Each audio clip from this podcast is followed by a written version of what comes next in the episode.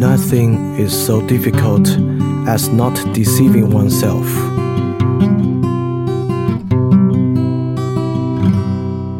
不安，这儿明了谁的名？让你恐惧的闭上眼睛。雾伞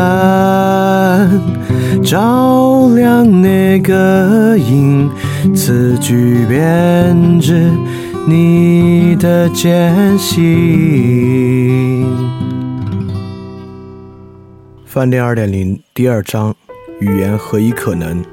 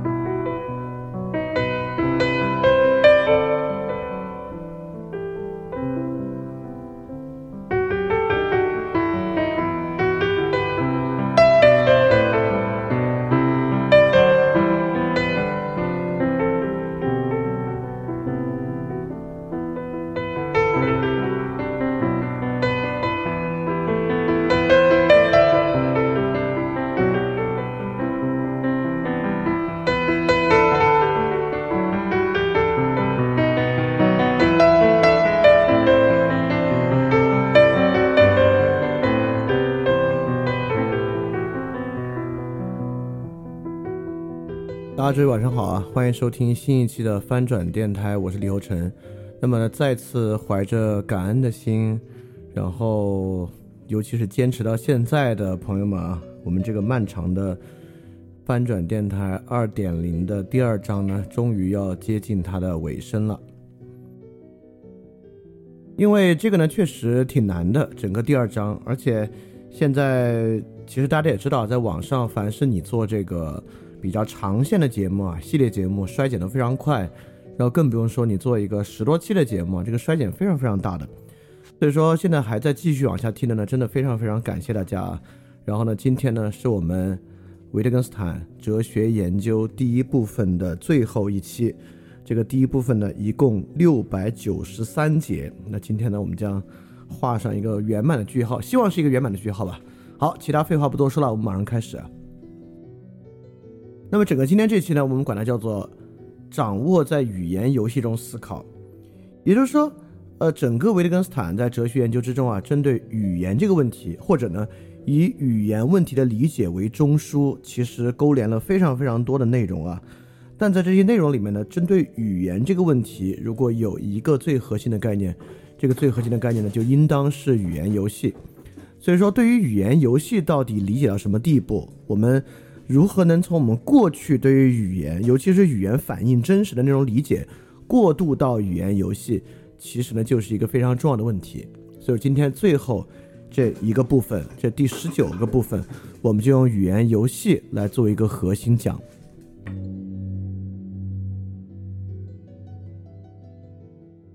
那么上一期呢，我们其实着重分辨了什么叫日常语言，或者叫自然语言啊。就上期呢，我们举了非常非常非常多的例子来说这个语理论语言啊，如何搞一个本体想象？这个自然语言呢，如何没有这么一个本体想象？就做这么一个区分，它是跟这个本体想象高度相关的。这个呢，我们可以用这个陈嘉映老师最爱举的那个例子啊，来帮大家回溯一下。陈嘉映老师最爱举的一个例子就是这么一句话：“请原谅我昨天的冒失。”呃，我们一般人啊，我们想这句话，那么这句话的核心呢，就是昨天的冒失。那么说这个话的人呢，包括听这个话的人呢，他如何懂这句话呢？他们脑子里就得共同想着那个昨天的冒失，就昨天的冒失啊，在这句话里面有一个非常非常重要的地步。那么也就是说，请原谅我昨天的冒失。那么这句话基本上来讲啊，我们对他的回应呢，要么就问哪个冒失啊？就说看上去一切合理的言说都是围绕这个冒失开展的。就比如说，你应该就说为什么那个冒失我要原谅啊？或者你说啊那个事情那个事情没关系。很多时候我们也会这样去说。当我们这样去说的时候呢，就特别像昨天的那个具体的冒失，构成了理解这句话的意义特别重要的部分，听上去特别正常，对吧？但是我们要不要设想另外一种可能性？也就是说，当一个人跟你说啊，请原谅我昨天的冒失，你完全可以给他一个回应，就是说你不要用情感绑架我。也就是说，当我们回你不要用情感绑架我的时候，那个昨天的冒失。在里面又处于什么样的地位？是不是一定要回想、回溯到昨天那个冒失呢？我们设想这是两情侣之间啊，那么这样的一个回复就完全不必针对昨天的那个冒失，也就是说，说话的人、听话的人似乎呢都没有把这句话里面看上去最主要的那个一定要指向过去一件事情的那个事儿有关。因而啊，什么叫做求得别人的原谅，可能是一个情感绑架？其实呢，这是一种语言游戏，对吧？就情感绑架本身，当然是一种特别特殊的语言游戏。这种语言游戏呢，是做出一种比较低的姿态，它可以是自我厌弃，可以是自我贬斥，可以是可以是抱歉或等等等等的。实际上呢，是把这个情感负担加注到别人身上，而不是自己身上。那么这里面呢，和这个人到底说了什么，他道歉了什么，他自我贬斥了什么，这样的事情呢，实际上关系就不是特别特别的大。因此啊。我们当然能举出很多很多的例子来证明，我们话里言说的一个对象就是一个实际存在物，对吧？我们讲一个苹果，我们讲一个椅子，我们讲胃部的一个炎症，我们讲你的一处骨折，这里的骨折、炎症、椅子、苹果等等等等，包括我们说啊，哎，昨天那个书啊，也是在讲昨天那本书，对吧？在这个情况下。我们就总觉得，在这些例子的浇灌下，那一切语言的对象里面，当然最重要的都是在讲他那个言说的，不管是一个事儿、一个物品、一个动作，或者呢一个情绪、一个情感，它都是实际一个个的对象。但上一期呢，维特根斯坦最开始就说了一句话，就哲学病的主要形式是什么呢？是偏食，是用一种单一的例子来浇灌我们的思想。当你沉浸在某一种单一的例子的时候呢？你就觉得好像全世界只能这样，对吧？所以说，所谓的自然语言和日常语言，一个非常巨大的价值，就是告诉我们，请原谅我昨天的冒失。当然，有很多的可能性是就昨天的冒失可以来谈一谈的，是可以就昨天的冒失来展开的。但也有很多其他的可能性，回应这句话的方式啊，跟昨天的冒失是一点关系都没有的，也是绝对可能的。那我们就从这个地方呢。我们就来看看啊，这个日常语言的所谓维特根斯坦一直强调的语言游戏，到底是什么意思？因为这句话看上去其实挺容易理解的，语言游戏嘛，就是语言游戏嘛就有规则嘛。但如果只是说到这里呢，它依然是语义上的，对吧？什么叫规则？因此，如果不是语言游戏是什么样？我们如何分辨一种语言游戏式的和不是语言游戏式的？只有这个分辨，我们请注意哦，不是这个分辨的分界线画的足够的清楚，而是对这种分辨本身我们足够熟练的情况下，我们才能够明白什么叫做语言游戏。刚才那个注意哦，后面的那句话，就如果你已经一一路听过来啊，呃，其实这句话是检验你有没有懂一点维特根斯坦的一个试金石。如果刚才我说这句话，请注意哦。不是在说定义什么是语言游戏，什么不是语言游戏的清晰分界，而是一种分辨什么是语言游戏，什么不是语言游戏的熟练。如果这句话你听懂了，哦，那说明之前维特根斯坦很多东西你可能比较多的理解。如果这句话对你来讲 mean nothing，你说什么什么意思？什么叫做不是定义的清晰性，而是一种分辨的熟练？如果你还在想，如果要分辨，那可不就是要定义清晰吗？什么是什么不是？那就说明了你可能还没理解。那没关系啊，就今天整个过程呢，实际上也是在说这样的一件事情：什么叫做不是定义的清晰性，而是一种分辨的熟练。也就是说，语言游戏本身啊，不可能有一个定义，或者说任何东西啊，我们都不是靠一个定义的方式来做区分的，因为意义不在于定义，意义呢在于什么？意义在于语用，对吧？因此呢，分辨什么是语言游戏，什么不是语言游戏。它本身呢也是在语用之中的，因此啊，不是说一旦有语言游戏这个概念，任何一种说法都能够说我们发明了一个语言游戏，比如说我们讲心理学式的，那我们就要问了，那心理学式的难道不是 just another 语言游戏吗？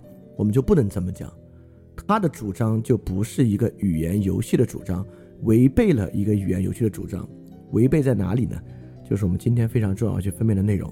好，所以我们今天呢，主要就围绕这个最重要的一个概念——语言游戏来讲。作为最后一期的概念呢，它确实是非常合适。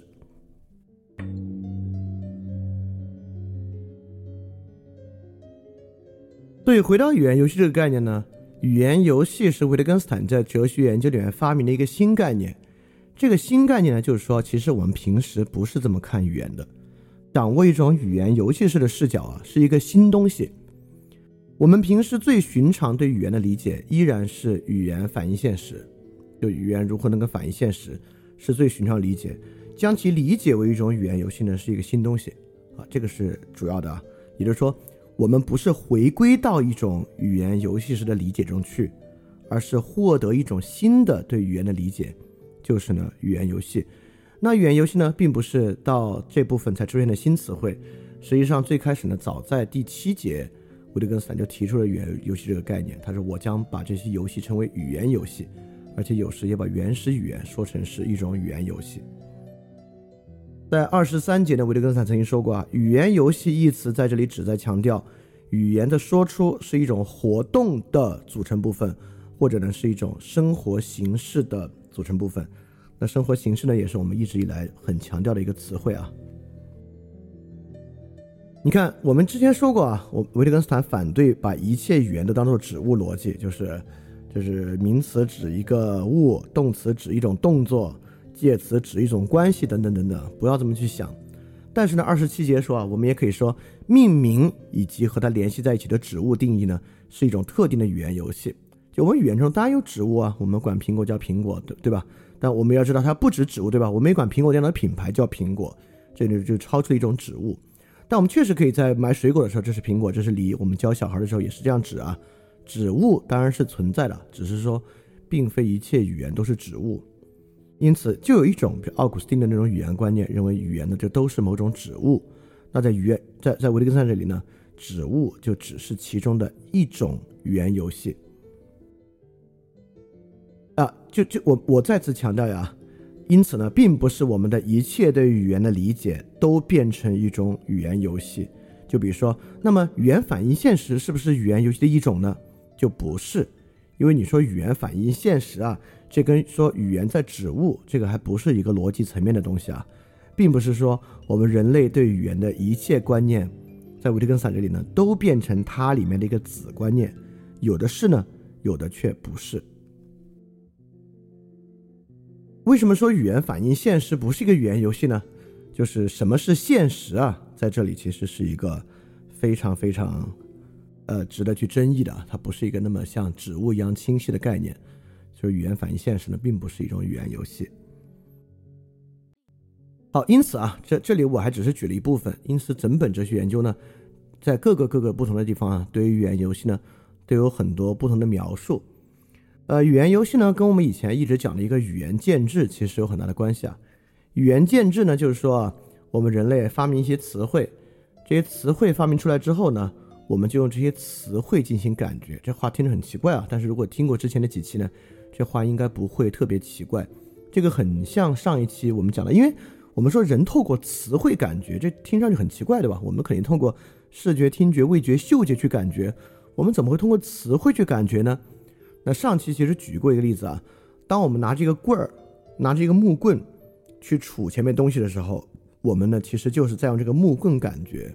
我们说啊，这个木棍戳到了一个软的东西，这个木棍戳到了一个硬的东西。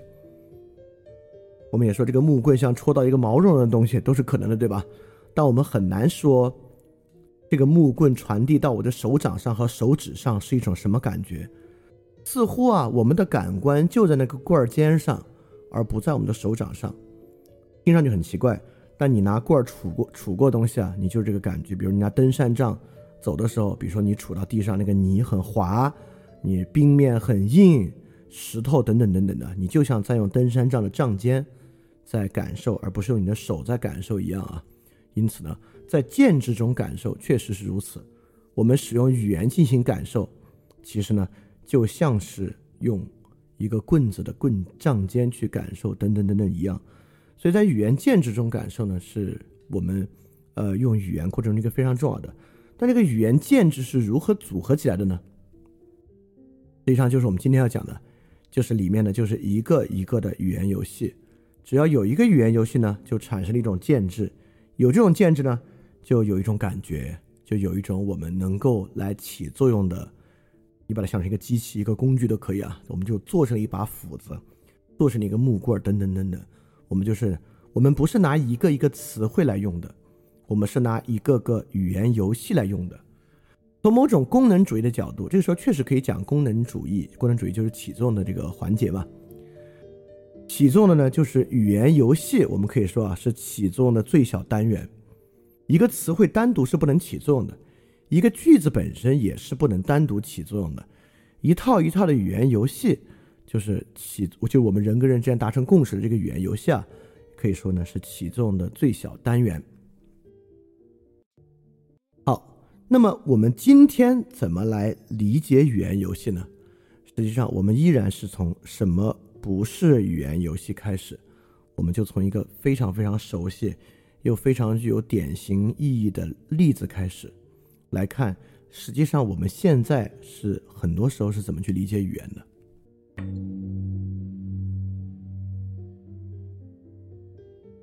这个其实来自于昨天群里的一个对话，当然这个对话的普遍性啊，这个网上无处不在，这样的对话量非常非常大。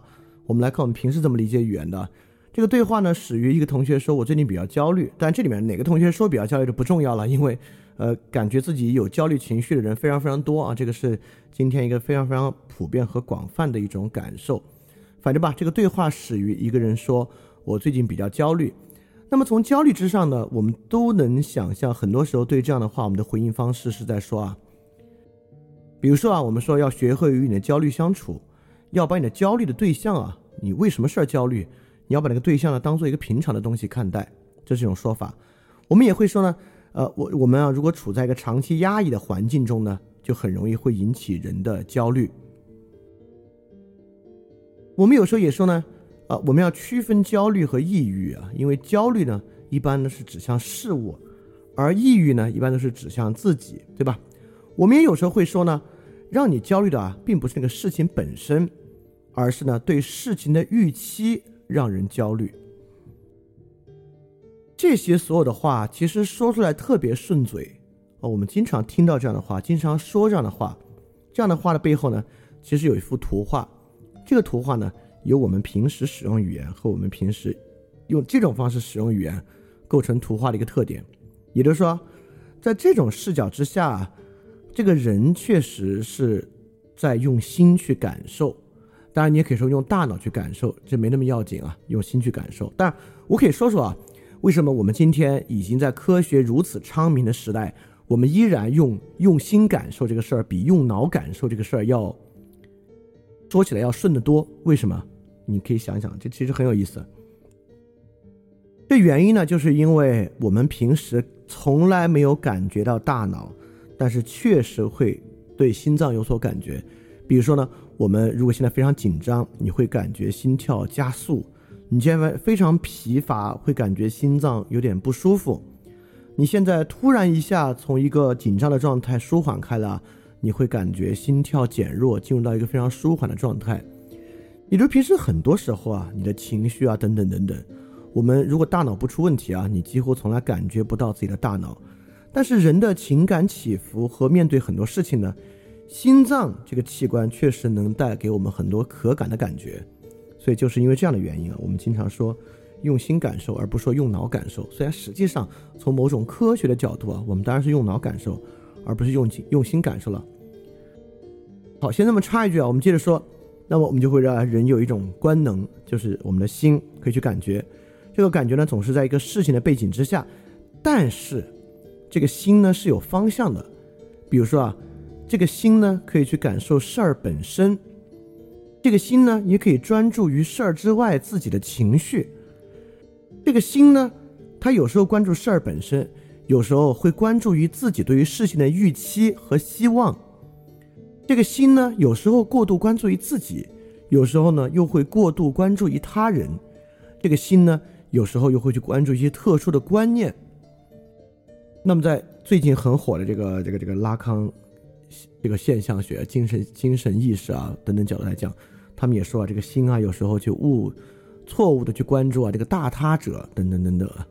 反正就像我做这个图啊，这个心好像有个箭头一样，你可以把它指到哪个方向啊，它是有这种功能的。对于语言呢，我们什么我们怎么使用语言呢？其实反映的我们心的指向，而我们日常的功能啊，我们人的意识该怎么做，该怎么办，该怎么面对事儿，该怎么面对人，该怎么面对我们的情绪呢？就是这种指向和对于这个东西理解发生的变化，对吧？这个呢，是我们在所有刚才那些话背后的一幅图画，也就是说，我们有这个心，这个心呢是有注意力的，这个心啊，心思啊。在处理外部的信息，产生感觉，产生反馈。它本身呢，你可以把它比喻像个电脑一样，或者呢，你把它比喻为像一台机器一样。而我们自己呢，就是操作着这样的一台机器，去指向不同的地方。当我们说啊，事情本身其实不总让人焦虑，对事情的预期会让人焦虑。所以你把预期放低，这个焦虑感就会下降很多。我们实际上呢，就是要把这个心啊，把它的箭头。从事儿的预期啊挪回事儿本身，我们相信这样一挪，哎，这个焦虑呢就会降低。这就是我们平时使用语言、操作语言，透过语言来操作心的一种方式。这种方式呢很直观，这种方式呢也很符合我们现代的一种直觉。但这种方式产生啊，不是自古以来，很可能不是自古以来就如此的。它确实呢受到了康德和胡塞尔特别特别大的影响。那今天接着往下讲呢，我们就得先碰一碰，就是现象学这个东西，至少先碰一碰现象学的一个核心概念，就是意向性。在这个概念之下呢，我们就能够明白什么是语言游戏，什么是非语言游戏的。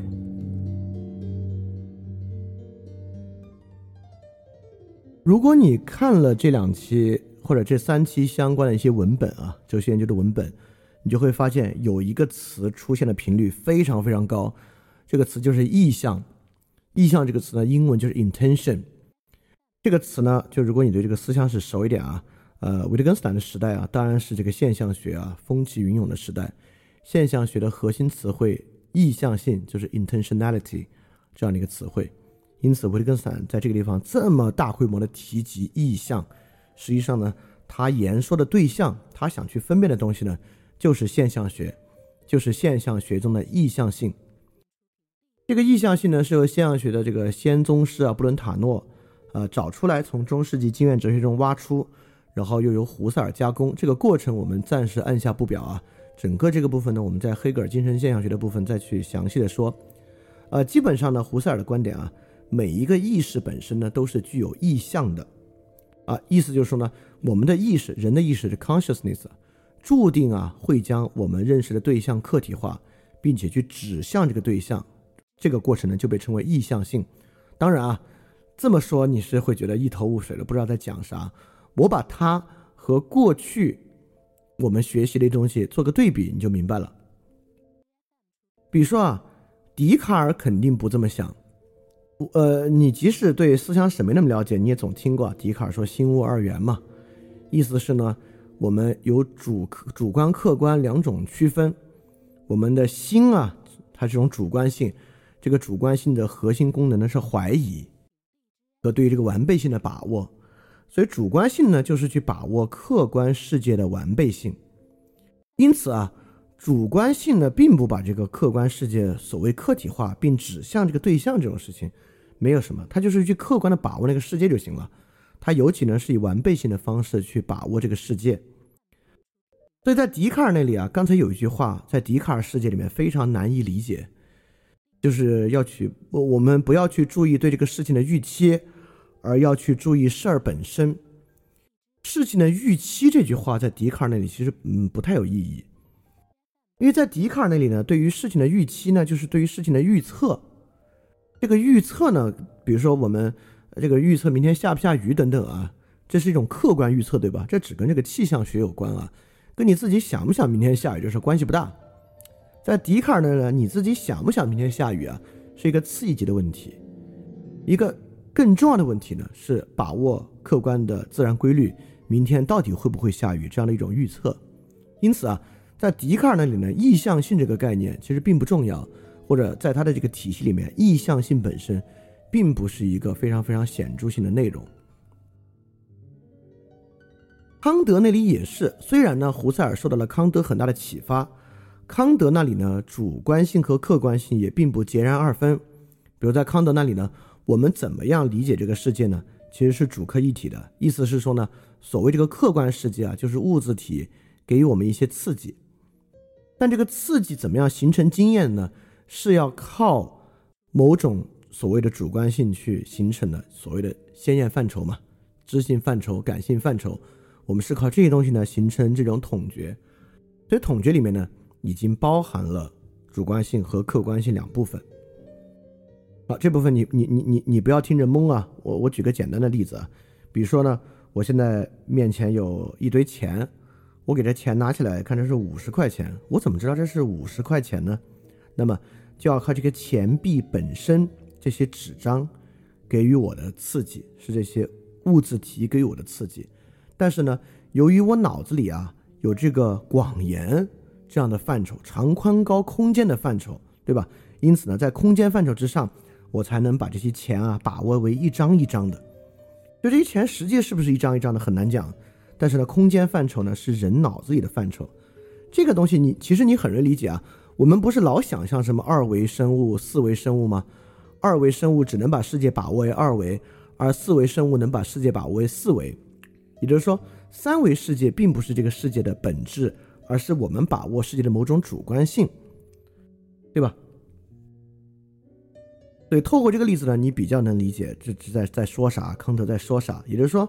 我们以三维的方式感受这个世界啊，这个三维的东西不在世界里，而在我们感受世界的框架里啊，这个是主观的部分啊。高维生物呢就能以更这其实没有这回事儿啊，我只是在逻辑上比划比划，让大家理解康德在说啥而已啊。但康德这里呢，跟胡塞尔这个意象还有个区别，在康德这里啊，我们用一个游戏的术语来概括，大家应该很容易理解啊。在康德这里呢，绝大多数先验范畴啊。是个被动技能，就是实践理性才是主动技能啊。就先验范畴是被动技能，你就像这样感受世界，而且啊，你还只能就这样感受世界。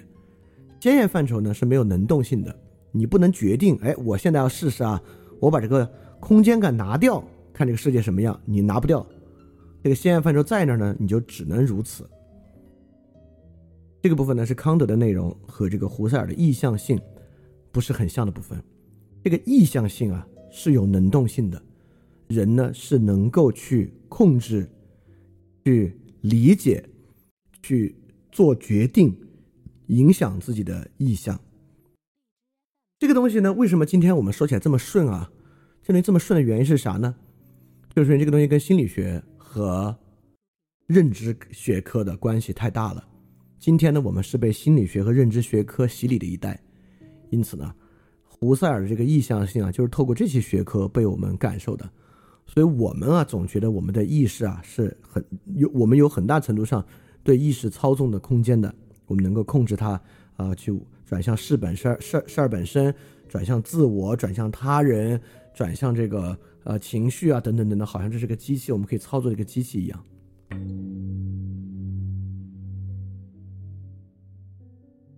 因此啊，为什么今天意向性啊、意向这个东西对我们来讲这么顺嘴呢？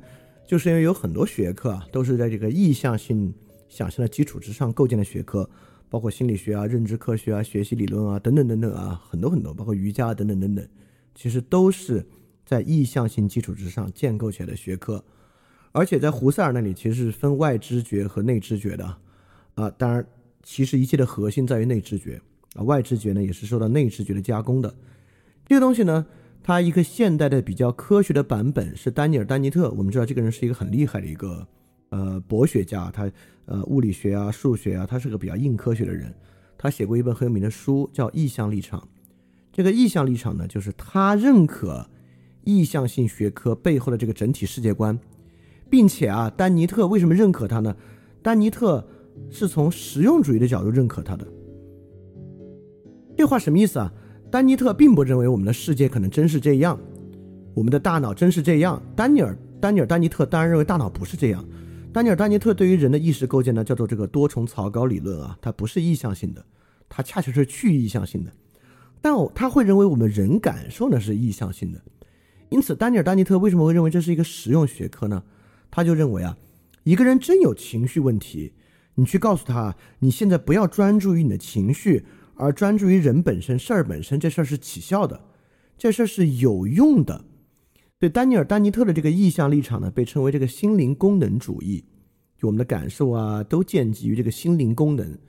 所以心理学这个东西呢，未必反映了真实，但是呢，确实可以仿佛在调试我们心灵这台机器，去调整方向啊，对它进行重新编码啊，构造人的认知形式啊，它是非常有用的。它是在这个角度之上来接受，就是接受这个意向性的。这个呢，当然也是我们很多人现在去接受意向性的的一个方式。正是因为我们今天已经非常接受这种意向性的思路了，所以说呢，刚才那些指向这个指向那个的话才那么顺嘴。而语言游戏式的与这种方式是截然不同的。所以我们今天花这么多时间来说意向性，就是维特根斯坦为什么在接近末尾的地方如此大篇幅的在讨论意向，就是。他所设想的，我们使用语言和透过语言建制感知世界的方式，不是透过意象的方式在做的。意象的方式呢，不仅不是起作用的，而且呢，还是带来误导的。那这个就是就是非常非常重要的一个问题。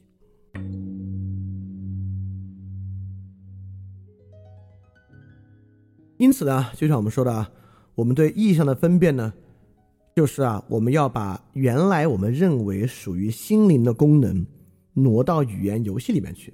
我们知道，如果你要去感觉你有情绪的问题，或者对事儿的问题，或什么什么样啊，你现在认为我要去改造我的、改变我的心灵，改变它的指向，改变它的注意力、关注度，改变他对一个事的理解，那么丹尼尔·丹尼特认为这是有用的，是实用的。在维特根斯坦看来啊，这东西不真有用。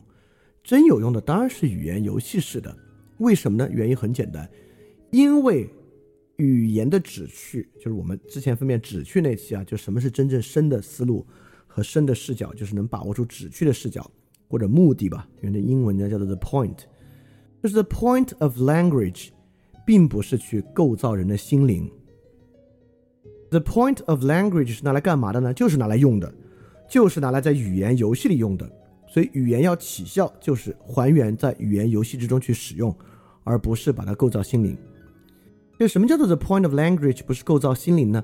这个非常强烈的被表现在最近的一期这个呃语文课里面啊。最近语文课的第六课认知神经科学的这一课，很大程度上呢就是在说 the point of language 为什么不是构造心灵，用它来构造心灵会有什么问题啊？如果你对这个这么感兴趣，你可以去听这一期。那我们今天的分辨呢？不是从认知科学的角度，而是从意向性的角度去看。因此，他讲的呢，扎到就维特根斯坦的这个分辨啊，就紧紧的扎到意向性这一个点上，在这一个点上把它扎的特透。而我在那个语文课里面讲的呢，会范围比这个宽一点。原因当然是因为我没有维特根斯坦这样的水平啊，因为要把意向性这一个点扎透啊，他要的那个穿透力啊，可不是一般人有的。就今天我们来看维特根斯坦举的例子，你才会发现他真的太厉害了。就意向这两个字儿，能被他以这么多例子来如，从如此多的视角去为你展开一种想象，展开一种驳斥，让你真的理解哦，原来意向真不是我们那么想的。我们并没有一个心灵，心灵本身具有很多功能等等等等的，这是他很厉害的一点。好，所以我们就正式来进入今天的章节来讲为什么。我们对于生活世界的理解，并不系于一种心灵的功能，而是呢一种语言游戏的功能。只有打破了心灵功能这个旧的思路，我们才能够真正学会所谓的在语言游戏中进行思考这么一点。好，我们开始啊，来接触这个维特根斯坦哲学研究第一部分的最后几十节。